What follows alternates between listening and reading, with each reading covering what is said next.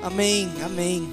Que culto gostoso, não é? Como é bom nos divertirmos, como é bom a gente louvar e adorar o Senhor.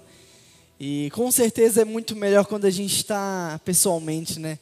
Essa semana, conversando, atendendo um dos nossos adolescentes por chamada de vídeo, eu perguntei se ele estava gostando dos cultos, se ele estava participando. Ele falou: Olha, eu até assisto, mas para mim é muito mais divertido quando a gente está junto, quando a gente brinca, quando a gente canta e quando a gente te ouve pregar pessoalmente.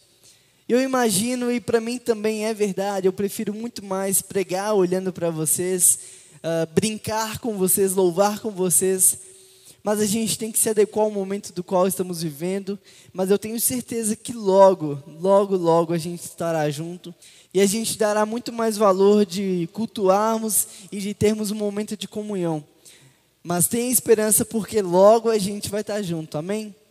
Eu quero te convidar a deixar de lado qualquer distração e estar totalmente concentrado naquilo que Deus tem para te falar.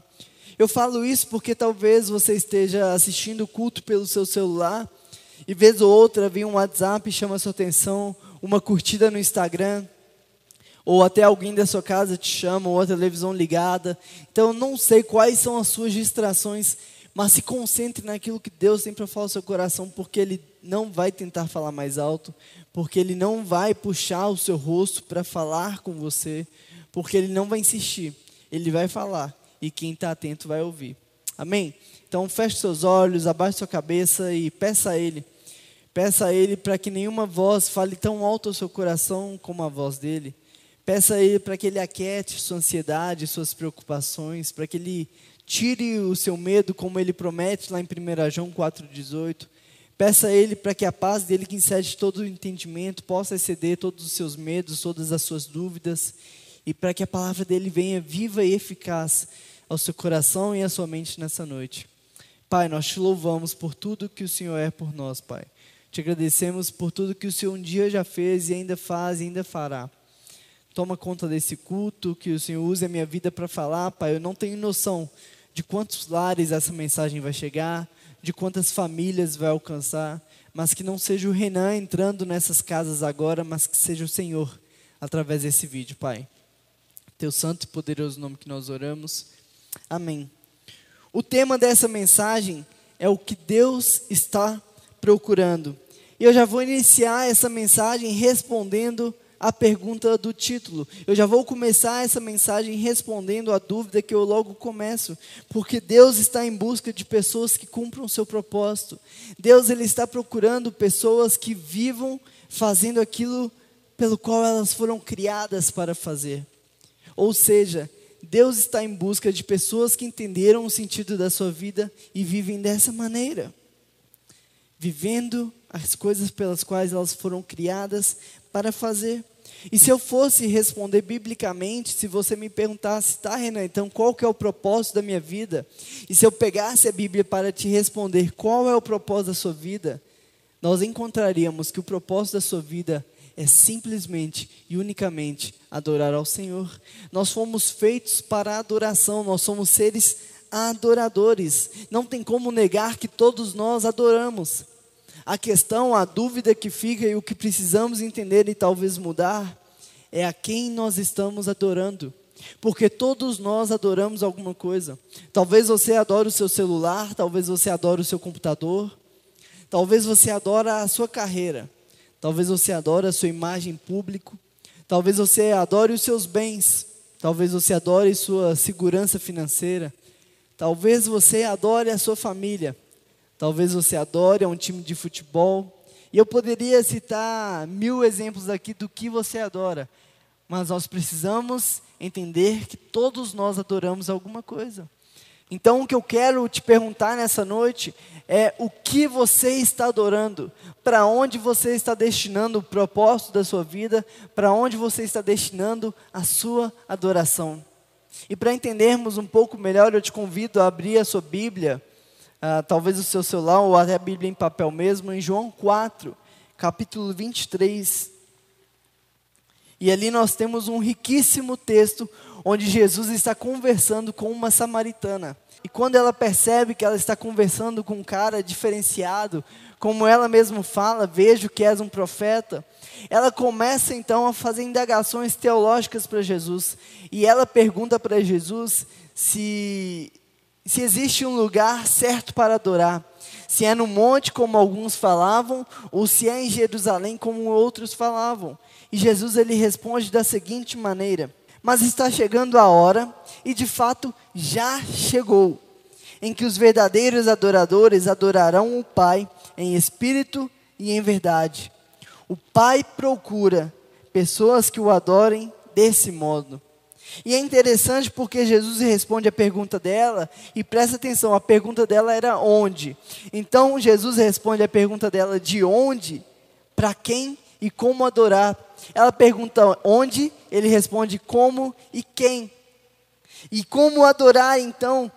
Ele responde em espírito e em verdade. A questão então, nós precisamos saber quem e como nós estamos adorando, não importa onde, não importa se é na primeira igreja batista de BH, nesse templo que está fazendo 108 anos, não importa se é em outra igreja, não importa se é na igreja do teu bairro, não importa se é na tua casa, não importa se é no teu trabalho, o que importa é quem e como nós estamos adorando. E quando ele coloca em contraponto, quando ele diferencia em espírito e em verdade, não quer dizer necessariamente que ele está uh, contradizendo um ao outro, não quer dizer que essas duas coisas não batem.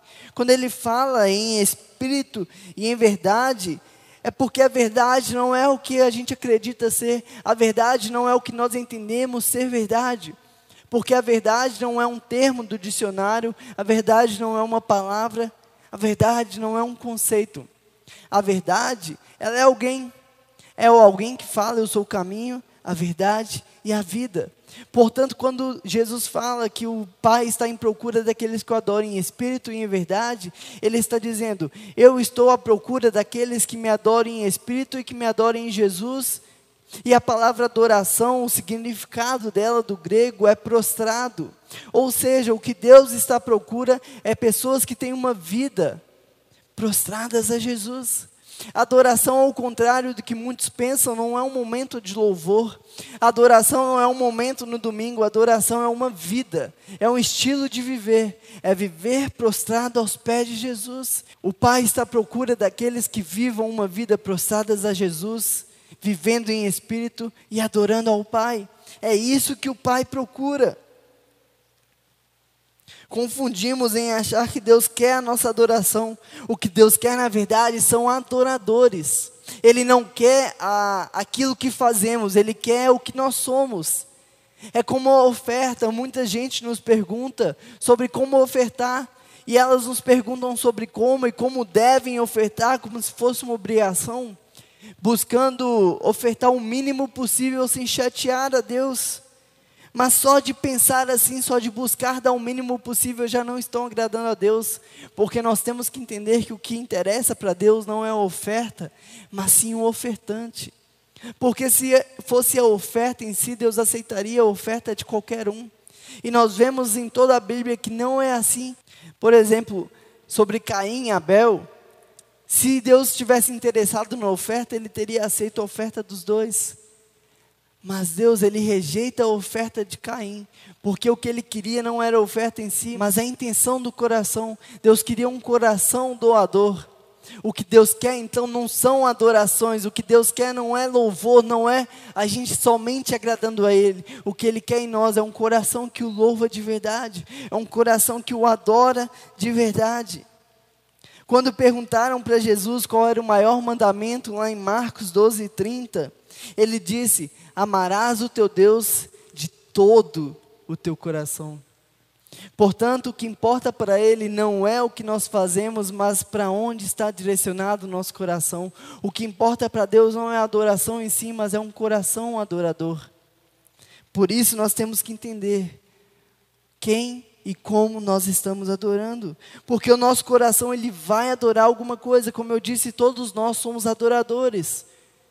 E se eu não direciono o lugar certo, o que, que eu vou adorar, o propósito da minha adoração, o meu coração vai me enganar e vai idolatrar e vai adorar outros deuses.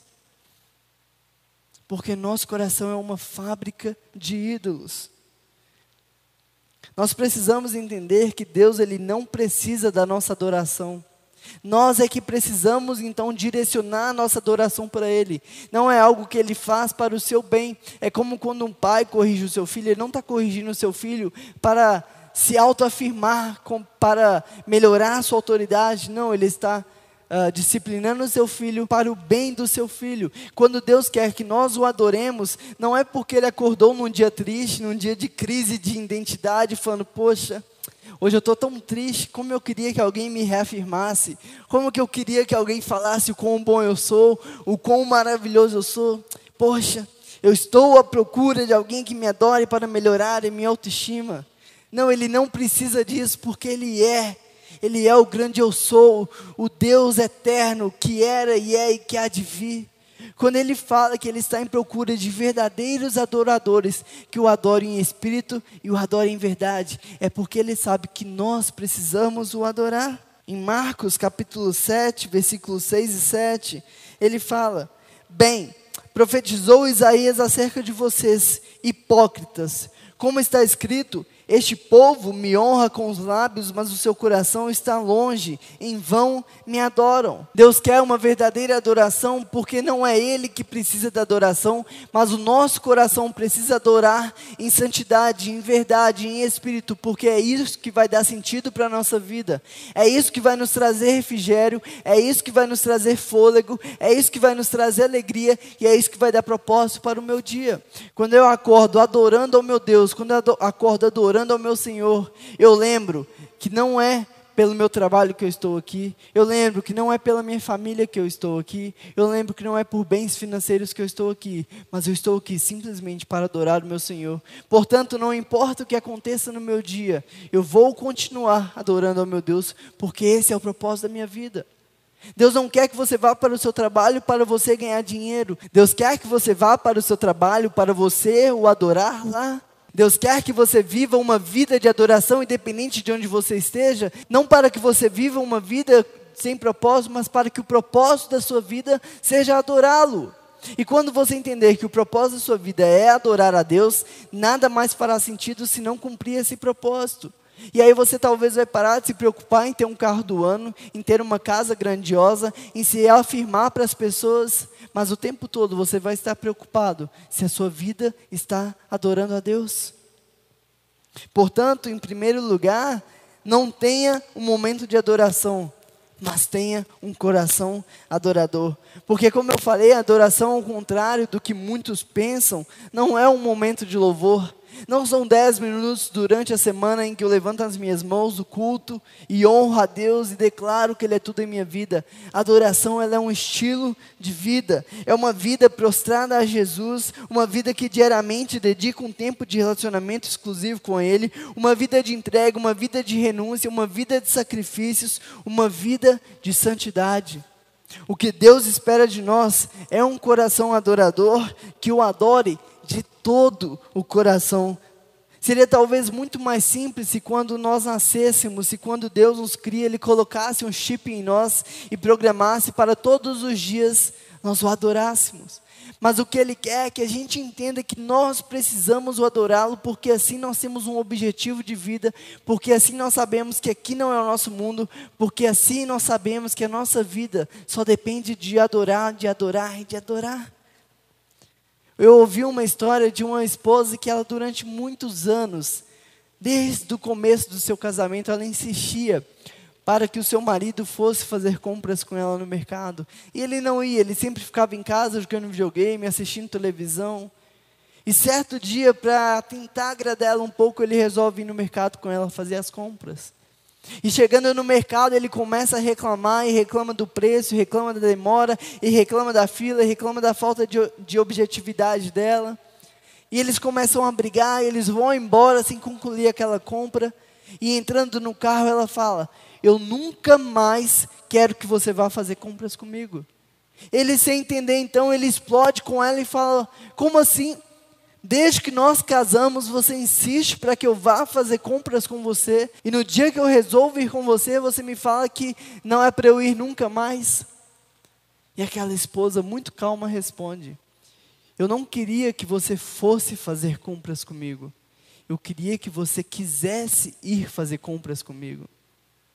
O que Deus quer não é a nossa adoração vã, o que Deus quer não é que a gente tenha um momento, uma vida de adoração forçada. Ele quer que a gente entenda a necessidade de o adorá-lo e faça em prazer, e faça em alegria. Porque adoração não é para Deus, adoração é para o nosso bem. Porque quando eu adoro a Deus, eu me lembro que eu não sou nada, que eu venho do pó, que eu dependo totalmente de Deus. Quando eu adoro a Deus, eu lembro que esse tempo aqui na terra é só um período. Quando eu adoro a Deus, eu lembro que Ele é todo poderoso e que tudo pode fazer. Quando eu adoro a Deus, eu lembro que Ele é muito maior do que a crise que eu estou vivendo. Quando eu adoro a Deus, eu lembro que é Ele quem está no controle da minha vida e não sou eu. Quando eu adoro a Deus, não restam crises, não restam ansiedades, não restam medo, porque Ele é maior do que tudo isso. Por isso, a melhor hora para ter um tempo exclusivo com Ele é quando a gente acorda. Porque se eu entendo que adorar a Deus e passar um tempo de qualidade com Ele é o momento em que eu tenho mais saúde, que eu tenho mais ânimo, que eu tenho mais força, que eu sou revigorado, não faz sentido eu deixar isso para qualquer hora do meu dia, porque não tenho por que eu me reforçar para dormir. Não tenho por que eu me armar para a guerra para ir para a cama. Porque nós pegamos força, é na manhã. Porque se eu faço logo que eu começo o meu dia, o meu tempo com Deus, se Ele é a coisa mais importante do meu dia e eu dependo totalmente disso, quando eu saio na rua, não estou preocupado se alguém me fechou no trânsito, eu não estou preocupado se o meu chefe foi sem educação, porque eu me lembro que o meu propósito é muito maior. Porque eu me lembro que o tempo que eu tive com Deus me dá força para o meu dia. Porque eu me lembro que a alegria do Senhor é a minha força. Porque no mundo de uma guerra de egocentrismo que vivemos, nós devemos logo cedo nos encher de amor, nos encharcar de amor, nos encharcarmos de amor. Porque por onde quer que a gente passar, nós vamos molhar as pessoas com o amor de Jesus. No mundo onde todo mundo só preocupa com o seu umbigo, no mundo onde todo mundo só preocupa com a sua imagem, aquele que cuida, que ama e que transmite o amor, é aquele que é um verdadeiro adorador que adore em espírito e em verdade. Porque quando eu for de fato um verdadeiro adorador e que no primeiro momento do meu dia eu tenho um tempo de qualidade com Ele nada mais importa, eu vou sair na rua com uma tranquilidade, com uma serenidade, com um amor tão grande, que as pessoas ao me encontrarem vão ter a mesma sensação que tem quando elas encontram um interruptor em meio ao quarto escuro. Sabe quando você chega na sua casa e a casa está toda escura e você sai desesperado, procurando uma maneira de acender a luz, e quando você encontra, você até faz, uh, agora tem luz. É isso que as pessoas precisam sentir quando te encontrar. É sair na rua, tá um caos, briga na família, briga no trabalho, faculdade ruim, crise financeira. E quando elas te encontram, ela fala, cara, que paz eu sinto quando eu te encontro. Sabe por que ela sente essa paz? Porque ela encontrou aquilo que Deus está em busca, um verdadeiro adorador que o adora em espírito e em verdade. Você quer um padrão de um verdadeiro adorador para seguir? Davi, um homem segundo o coração de Deus. Segundo pesquisas, a Bíblia é o livro mais lido de todos os tempos. A Bíblia possui 66 livros. Desses 66 livros, o livro mais lido é o livro de Salmos. E o livro de Salmos, ele tem 150 capítulos. Mas olha que interessante, desses 150 capítulos, 73 são de autoria de Davi, 50 sem identificação de autor e 27 dividido entre outros autores. Ou seja, se a Bíblia é o livro mais lido de todos os tempos, se da Bíblia o livro mais lido é o de Salmos, e se Salmos tem 150 capítulos, 73 são de Davi, Davi é o maior autor de todos os tempos. Sabe o que Davi era? Um homem como eu e você, um cara pecador. Sabe o que tornou Davi um homem segundo o coração de Deus? O seu coração adorador. Davi não permitia que os seus pecados irrompessem sua vida de adoração. Davi era mais constante na sua vida de adoração do que os seus pecados. O nosso problema é que nós pausamos o nosso pecado para ter minutos de adoração. Nós ficamos pecando a semana inteira, a semana inteira distante de Deus, fazendo coisas que desagradam a Deus. E no domingo nós pausamos a nossa vida de pecado para ter no máximo 40 minutos de adoração. Está muito errado, porque nós nunca seremos homens e mulheres onde Deus encontrará verdadeiros adoradores, se a nossa constância está no pecado e não em uma vida de adoração. Porque, como eu falei, adoração é ser prostrado. E Deus está em busca de pessoas que se prostrem a Jesus, ao Espírito e ao Pai.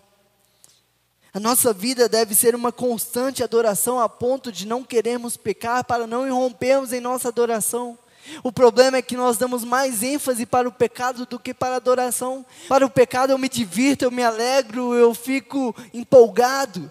E quando é para ir à igreja, quando é para falar com Deus, quando é para louvar a Deus, no máximo eu tiro a mão do bolso, no máximo eu balanço a cabeça. Quando é para pecar, eu levanto as mãos, eu faço com empolgação, mas quando é para adorar ao Senhor, eu faço como se fosse uma obrigação. Sabe o que é interessante? É que Deus está em busca, então não é difícil de achá-lo, porque não somos nós que estamos procurando, mas a palavra de Deus fala que Ele está em busca de verdadeiros adoradores, que o adorem em espírito e em verdade. Ou seja, quando eu de fato silenciar o meu pecado, silenciar a voz do meu coração e começar de fato buscá-lo todos os dias, 24 horas por dia, é Ele que vai me encontrar. Deus não está escondido embaixo da mesa, dentro do armário ou fazendo enigmas para a gente conseguir encontrar, pelo contrário, é Ele quem está em busca. Mas nós precisamos tomar uma atitude, porque se eu alimento mais a minha vida carnal, se eu alimento mais o meu, o meu corpo, se eu alimento mais os meus desejos, o meu espírito vai ficando cada vez mais fraco. Mas se eu vou enfraquecendo a minha vida carnal, enfraquecendo os meus desejos carnais e me alimentando cada vez mais da palavra de Deus, da vontade de Deus, de conhecer cada vez mais a Deus, cada vez mais eu vou tendo um coração que o adora em espírito e em verdade. E aí não sou eu que vou encontrá-lo, mas é Ele que vai me achar, porque Ele está em busca. A quem você está adorando? Como você está adorando? Pare de ter momentos de adoração e passe a ter uma vida de adoração. Porque não tem coisa melhor do que ser encontrado por Deus, do que ser adotado por Deus. Em segundo lugar, se alimente na adoração, faça da adoração o seu alimento. Jesus ressignificou muitas coisas.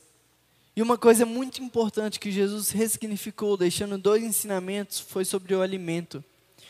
Em primeiro lugar, ele ressignificou o alimento, nos mostrando que a alimentação ela é feita diariamente. É que o pão nosso de cada dia é que todos os dias eu preciso me alimentar, todos os dias eu preciso uh, saciar a minha fome.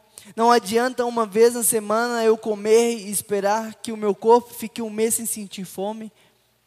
Não tem como eu beber água de uma vez só, como fazem os camelos, e querer andar 40 dias. Ele nos mostrou que diariamente nós precisamos comer e beber, que o alimento é algo diário. E a segunda coisa que Jesus ressignificou é do que nós nos alimentamos, porque muitas vezes nós pensamos que alimento é aquilo que sacia a minha ansiedade, enche a minha barriga e me traz alegria. Jesus nos mostrou que o alimento necessário não é o pão de cada dia, mas é todos os dias se alimentar da palavra dele.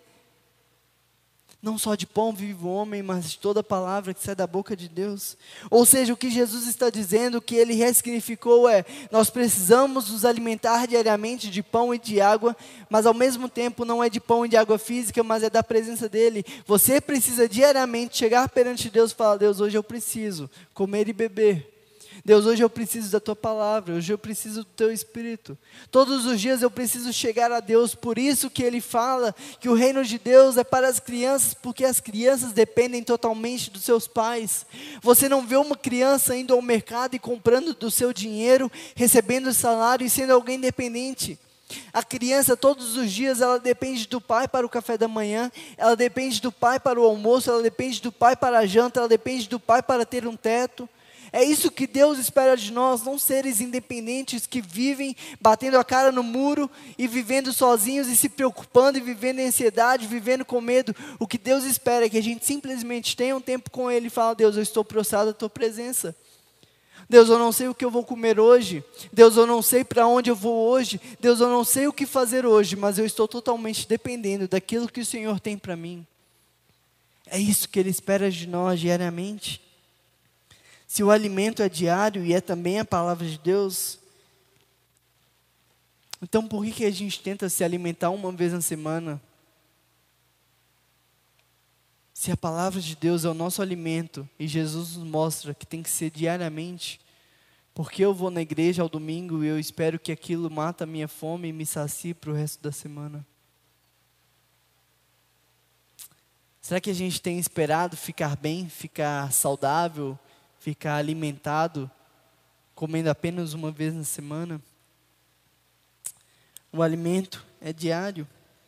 Em Isaías capítulo 6, versículo 1 ao 3, tem um texto muito interessante, diz o seguinte: No ano em que o rei Uzias morreu, eu vi o Senhor assentado num trono alto e exaltado, e a aba de sua veste enchia o templo.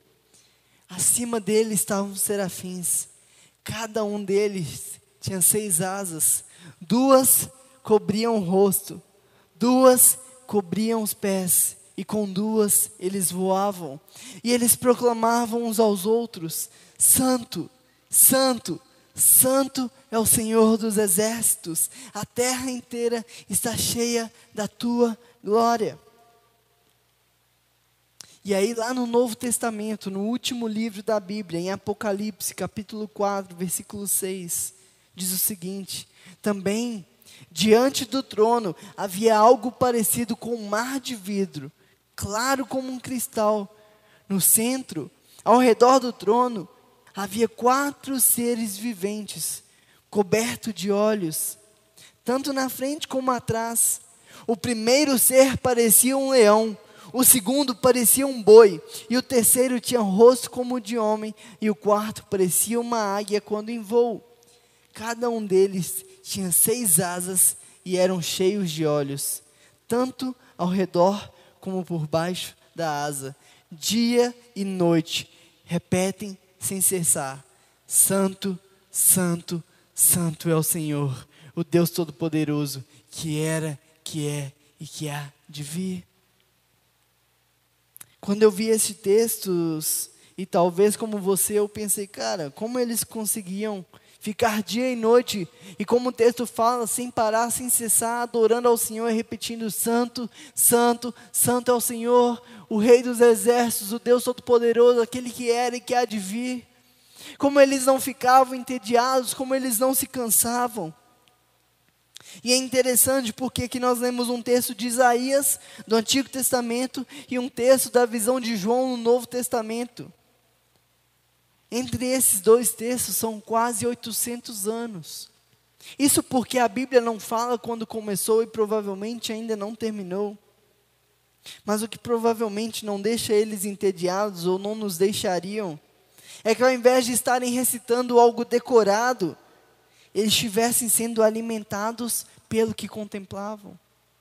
Eles não estavam ali prestando algo, eles estavam ali se alimentando. Eles não estavam ali por obrigação, mas eles estavam ali porque aquilo do qual eles contemplavam, aquilo do qual eles estavam adorando sem parar, os dava algo, os alimentava, os completavam. É isso que Deus espera que a gente tenha quando a gente tiver o nosso tempo com Ele não somente para ter um tempo para bater uma meta, para ficar livre para o resto do dia, ou para quando o meu pastor me perguntar eu falar que eu estou fazendo meu devocional. Deus espera que a gente tenha um tempo com Ele para a gente ficar livre do peso que tanto nos oprime, para que a gente saia dali alimentado, fortalecido, contemplado, porque quando eu adoro ao Senhor, eu trago força para a minha vida, eu trago propósito, e eu me lembro de onde eu vim, para onde vou. Você tem buscado se alimentar da gula? Você tem buscado se alimentar de vícios? Ou você diariamente tem se alimentado da sua adoração, daquilo que você contempla E quanto mais você contempla, mais força te traz. Porque é isso que Deus espera de nós. Em terceiro e último lugar, deixe a adoração a Deus exercer poder em sua vida. Em Marcos capítulo 10, 46 ao 52, nós temos uma história muito interessante, eu não vou ler aqui, mas você pode ler na sua casa, onde tinha um, um cego chamado Bartimeu, e ele ficava ali o dia inteiro mendigando. Ele ficava ali o dia inteiro pedindo esmola para as pessoas. E as pessoas o repreendiam, as pessoas o reprimiam, as pessoas o xingavam. E quando ele ouviu que Jesus estava passando, ele começou a clamar, ele começou a adorar. Jesus Cristo, filho de Davi, tem misericórdia de mim. E aí, quanto mais ele falava, mais as pessoas o repreendiam, falando: Cara, cala a boca. Cara, para de falar besteira. Cara, ninguém quer saber de você. Mas o texto fala que Jesus parou e mandou que os chamassem. E ele se levantou e foi ter com Jesus. Quando Jesus pergunta o que ele quer, não é porque Jesus não sabia o que ele precisava, mas porque Jesus queria ouvir a petição do coração dele. Ele pede para que ele veja. Talvez o que ele estivesse pedindo é para que ele pudesse ver o mundo material. Mas ali Deus abre os seus olhos espirituais e ele passa a ver não somente as coisas desse mundo, mas ele passa a enxergar uma vida eterna, porque é isso que Jesus nos traz. Ele nos traz vida, mas vida em abundância. Ele não somente nos traz vida para que a gente viva escravizados no pecado, viva oprimidos pelo sistema, mas ele nos traz vida para que a gente tenha liberdade, liberdade de o adorar, liberdade de viver uma vida por Cristo, uma vida de qualidade, uma vida de alegria, uma vida sem peso, porque todo o meu peso foi deixado na cruz. E é por isso que Ele quer que a gente se alimente dele diariamente. Para que todos os dias o nosso clamor abra portas, para que todos os dias o nosso clamor cure, para que todos os dias o nosso clamor transforme. Aqui nós vemos o poder de um clamor, de uma vida de, de adoração.